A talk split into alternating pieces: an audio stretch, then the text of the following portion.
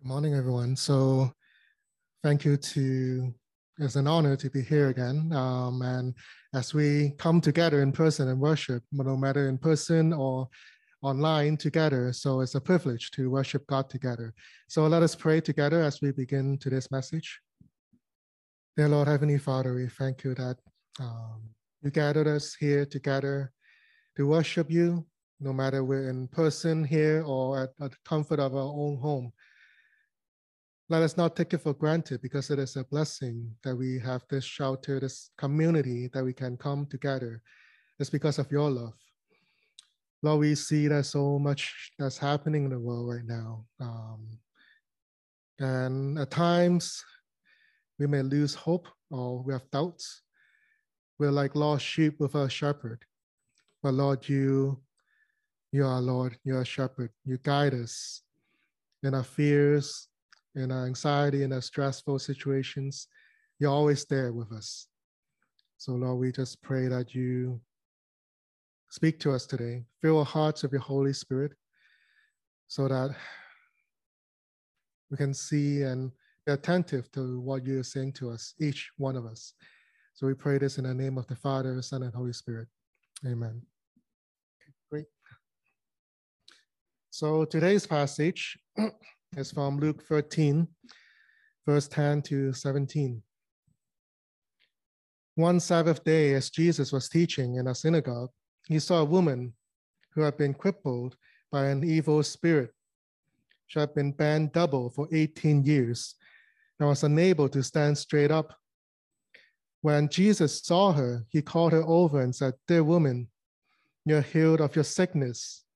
Then he touched her and instantly she could stand straight. How she praised God.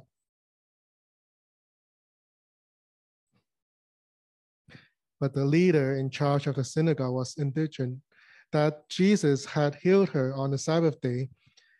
There are six days of the week for working, he said to the crowd.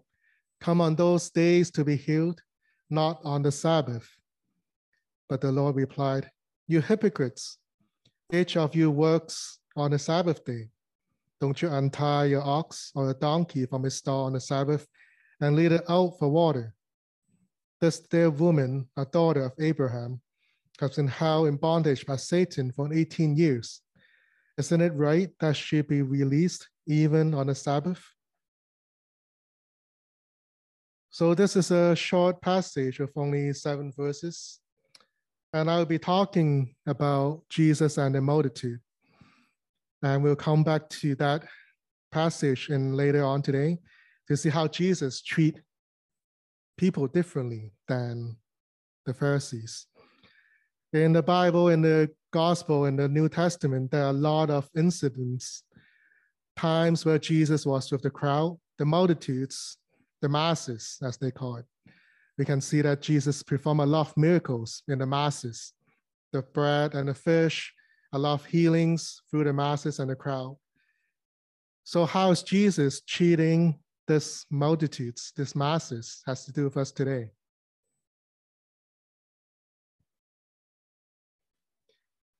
So in most societies we know today, there are a lot of income inequality, a lot of elites, the 1%, even the 0.01% who owns a lot of wealth. I think the 10 people that owns over all of the American wealth, those billion, billion um, heirs and trillionaires. So a lot of societies are divided up into the elites and the rest of us. so the top 1% and then most of the masses. So the elites has money, they have all the lands, they have all the power, they control the media, everything. They have all the influences and politics and governments. So they are able to control the governments, forge alliances with other countries as well, um, businesses. So a lot of this, you can see, kind of tell what's happening in the world. This is actually evident. So I don't need to explain much.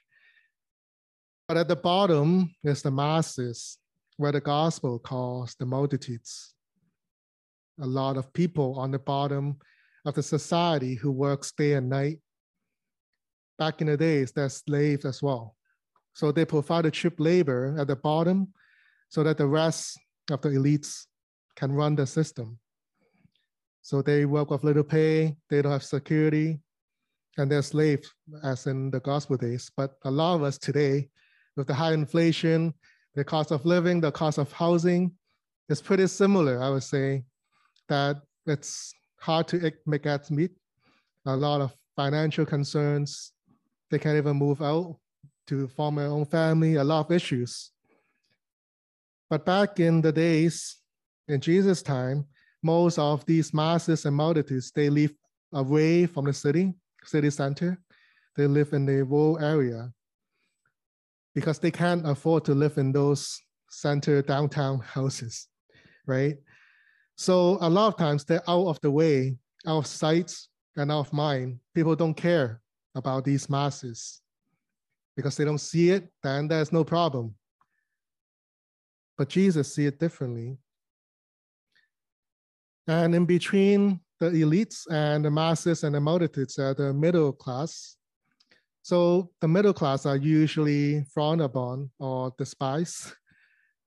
They are kind of like the tax collectors and the scribes that they talk about in the gospel, because they are the ones in the middle person who carries out the work of the elites. So the masses at the bottom usually don't like the tax collectors and those scribes because they are the ones who are collecting money from them, oppressing them. They're a little better than the masses, but the elites will not let them go past a certain point. There's a ceiling, so that they will always be under their control. They will give them benefits and power a little bit, but there will always be a ceiling to keep them in check.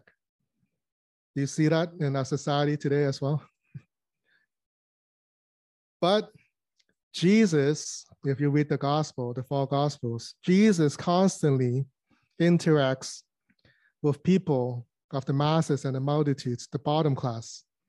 And he always make them the main character in his story and parables. So they're the laborers, the farmers, the children, the women, the slaves. You can see that in all the gospels and the parables and the miracles. So Jesus also noticed the middle class, how they're facing and sandwiched in the middle. The tax collectors, the stewards, are often hated because they have to do the dirty work. So Jesus empathized with both the multitudes and the middle class. We can see that in Mark, when there are little children coming to Jesus, the parents bring their children up, asking for blessings. The disciples will chase them away because Jesus is a big, important person. They don't have time to take care of the little children. But this is what Jesus said let the little children come to me, for such is God's kingdom. So there are times when even the disciples who are close to Jesus doesn't understand this. So Jesus rebuked them, saying that the children are the ones we should learn from. We should see with children's eyes, the innocence. The children are, the ones who understand God the most. So Jesus rebuked the, the disciples and they confused them. There are times where Jesus passed through Samaria. This is a group that is considered religiously and culturally unclean. And Jesus sat by the well and talked to this Samaritan woman who had many husbands before. So just by this conversation, it's breaking a lot of taboos, a lot of social, cultural, and religious taboos. First of all, at that time, men cannot, shouldn't speak to a woman alone. They shouldn't treat women as peers, as equal status. But Jesus did that. Jews don't associate with Samaritans. So, so because they're different class, different tribes, and again, they're considered unclean. And clean people, Jesus, who is holy, shouldn't engage with a woman who have many husbands. Her behavior is considered unclean. So Jesus always pushed through different taboos and boundaries.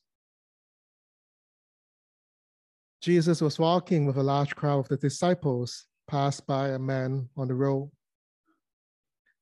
So you can see that a lot of times on the street in downtown, we see a lot of people who are homeless. Maybe we also pass by them as well. No one care about this group of people. But what did Jesus do? Jesus healed him and asked him to come and heal him. So the beggar who is unproductive in our society, who is unemployed, who is insignificant, who is invisible, he cried out. He cried out to Jesus for help. The disciples, remember, asked him to shut up. he used to keep quiet, but Jesus stopped and asked the man to come and heal him. To Jesus, even beggars, the invisible, matters. The same thing happened to Jairus' house in Mark. So Jairus is the is the leader of the synagogue. So her his daughter is like sick. Um, so, he was on the way to heal. Jesus was on the way to heal the daughter. And on the way, in this important trip, business trip, this woman who has an embarrassing woman's problem touched Jesus through the crowd, a female problem. So she was unclean as well because of that culturally status uh, or what she is experiencing. But Jesus again stopped in the middle of the crowd on an important business and he reaffirmed her with the whole city watching, healing her, reinstating her status back in the society. And then, so you can see through all these examples through the four Gospels how Jesus treated the little children, Samaritans, the disabled, the unemployed, beggar, homeless people, people are frightened, who are considered unclean, little girls and children, all matter to Jesus. Not just the people who are weak or vulnerable on the verge of society, but people who are considered sinful, scandalous. Jesus saw valued and God's image in all of them. So we can see how Jesus treated people who are sinful and scandalous in Luke when Jesus and his disciples were invited to the Pharisee's house for dinner. And a prostitute came in uninvited. Uninvited. A prostitute came in uninvited. People were shocked. The hosts were shocked. But this prostitute honored Jesus by washing his feet, drying them with her hair, where even the host didn't offer water to wash Jesus' feet. But this woman was able to see the in Jesus. The host was shocked and disgusted and judgmental, saying, Do you know even know who this is? This is a prostitute. Why are you engaging with her? But instead, Jesus asked them to follow this woman's example because she knows who Jesus is in death. And she honored Jesus, anointed oil, washing Jesus' feet. So Jesus again keep pushing the boundaries of the meaning of what it means to be clean and unclean, what is biblical and unbiblical. Well, at that time there's no Bible yet, but what is under the law, what is legal or illegal. Jesus keep pushing and crossing the social, cultural, and religious boundaries to reach out in order to reach out to people who are lost if you're already in the crowd, you don't need to be reached out. But Jesus constantly go out of his way to reach out to those who are lost. What is worse is Jesus was condemned, saying that he only associate with the sinners and drunk, outcasts and rebels, but that is the Jesus we're following. So we go back to this passage today. So on the Sabbath day, Jesus was teaching in the synagogue. He saw a woman who had been crippled by an evil spirit for 18 years. So span over for 18 years. I don't know if you have experienced hurting your back before, like twisting it and If you have, you know how hard it is to walk. You can't do anything. But this woman was span over maybe 90 degrees for 18 years. Imagine that. When Jesus saw her, he asked her to come over, saying, Dear woman, you're healed of your sickness. And Jesus touched her, and instantly she could walk straight. She praised God. Of course, she praised God because something that's bothering her for 18 years has finally been lifted. She asked for help in all the ways she can, but no one can heal her. But Jesus touched her and healed her. But what did the other people do? the leaders in the synagogue was angry, furious that Jesus was doing a miracle healing this woman on Sunday, on Sabbath day. Why can't you do it any other day of the week? There's six days. Why do you have to do it today? Don't you know there's a law against healing on Sabbath? Against doing any work in Sabbath on Sabbath. But Jesus replied, You are a hypocrite. Don't you yourself do work on the Sabbath day? Don't you untie your own donkeys? Don't you feed your cat or dogs? Don't you clean dishes on Sabbath day?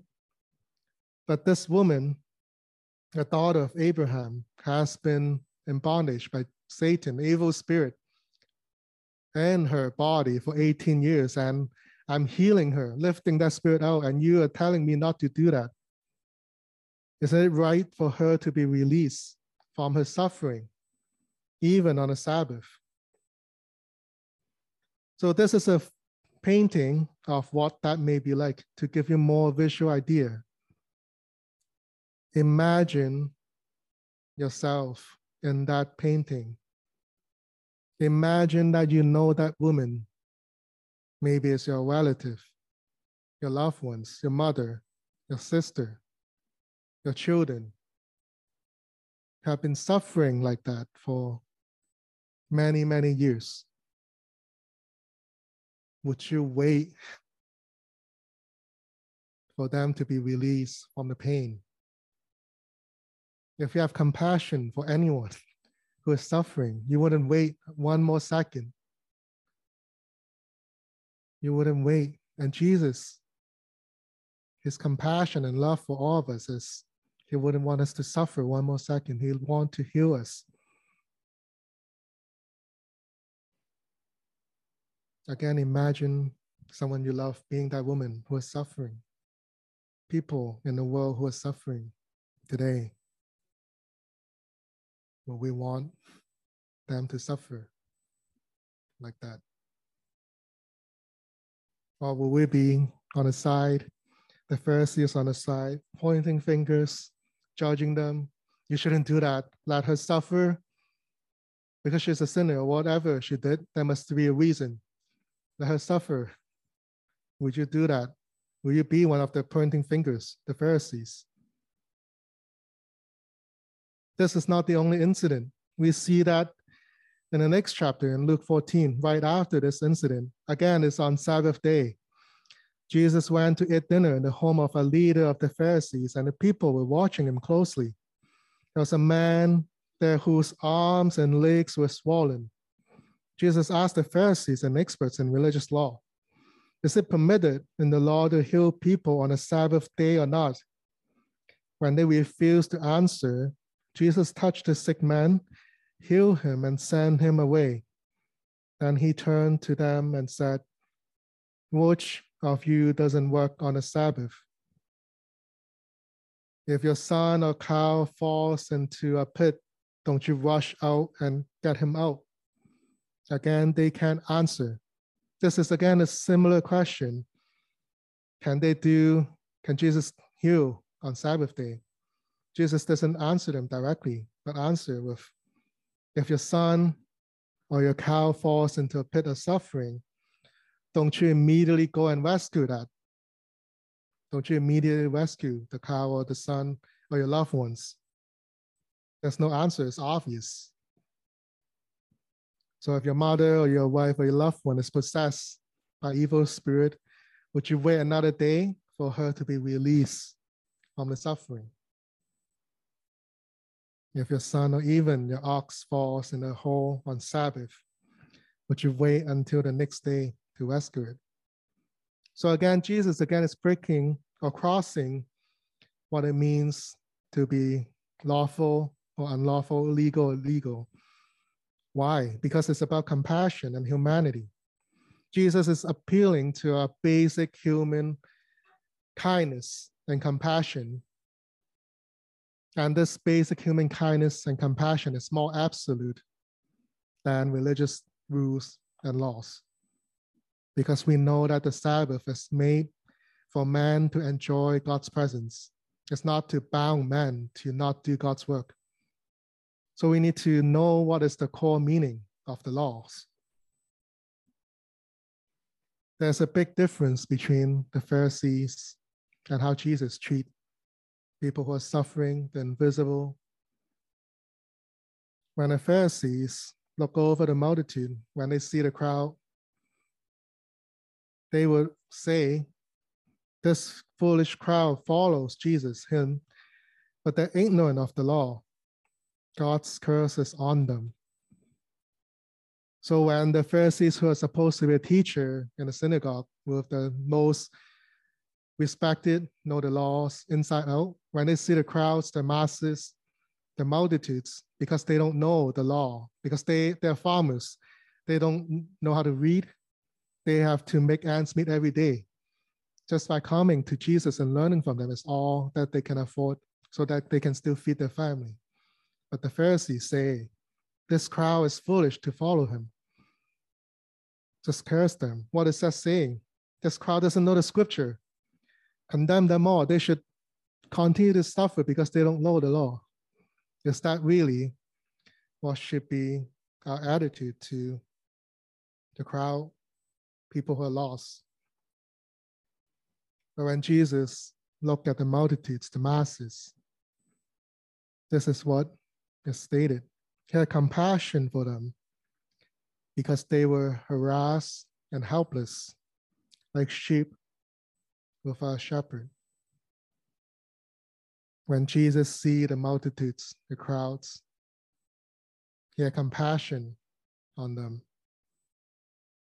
They see that they're harassed, oppressed, helpless, like sheep without a shepherd. So, what does that mean for us today?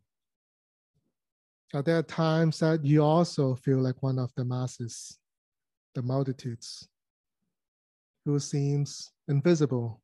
When you cried out, no one's helping you. When you cried out, no one's reaching out to you. A lot of suffering is in this world right now, in the society, in the city around us. A lot of people who are in need. Are you one of them? Or there are times where we're like the Pharisees, where we may be judgmental to people who are suffering, who are sinful or scandalous, without understanding where they came from, what's happening to them. Who are the multitudes, the masses, the many among us today? What can we do to be with this group? And how do we respond to the stories of how Jesus engaged with the multitudes.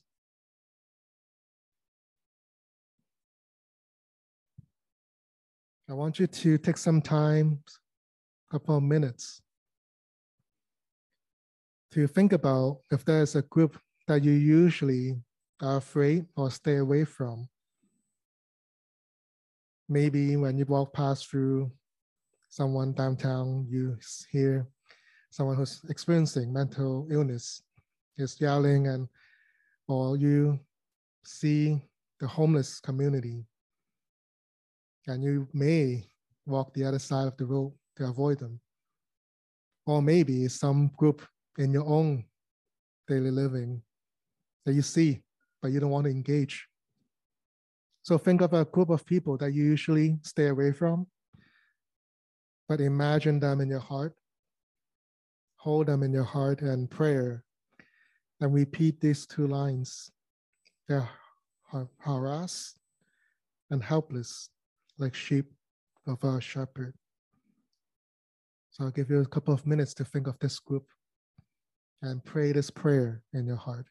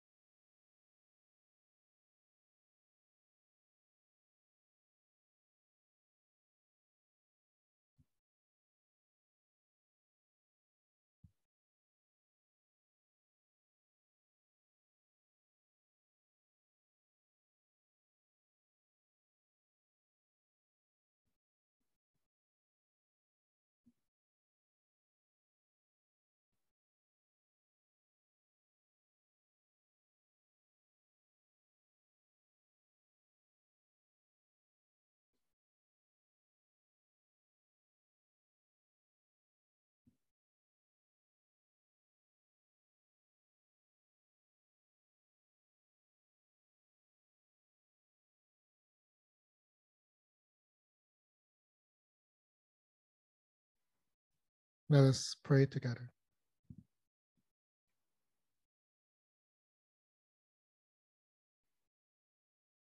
Dear Lord Jesus, thank you for setting an example for us to learn from and imitate.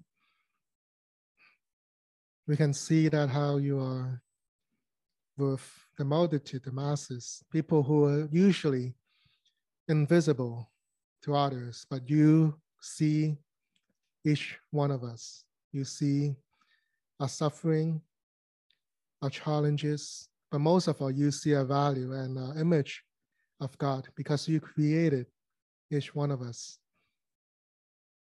And your love and compassion for us is so much more than laws and things that bounding us. It's easy for us to judge and be judgmental of others who whom we may not even meet, know personally. We don't know their personal stories and why they ended up where they are in life. But to you, you use love and compassion and grace first, and you reach out to people who are lost. You are the shepherd who guides us So we ask that you be with us and that in our prayers just a moment ago, help us to learn to how to walk with others who are different from us. Just to love them as they are, so that they know that they're also loved. And that they may one day be led to you, Jesus. Help us to open our eyes to see the needs in our city in our world and that we can journey with them. Maybe we are also one of those masses and we're crying out for help. So let this community, our brothers and sisters here, to be attentive and sensitive to the needs in this church, the brothers and sisters around us. Help us to release any stereotype or judgments, and just love each other as a community of God. We thank you, Lord. We pray this in the name of the Father, Son, and Holy Spirit. Amen. So I encourage you this week to find opportunity to spend time, really just a conversation, a coffee with this group that you're holding in your heart. Put that into action and maybe there will be surprises. And just to end, I hope that we can read this prayer together to end today. Friends in Christ, God invites us to hold the needs of our brothers, sisters, and brothers as dear to us as our own needs. Loving our neighbors as ourselves, we offer our thanksgivings and our petitions on behalf of the church and the world. Lord God, friend of those in need, your Son Jesus has untied our burdens and healed our spirits. We lift up the prayers of our hearts for those still burdened, those seeking healing, those in need within the church and the world. Amen.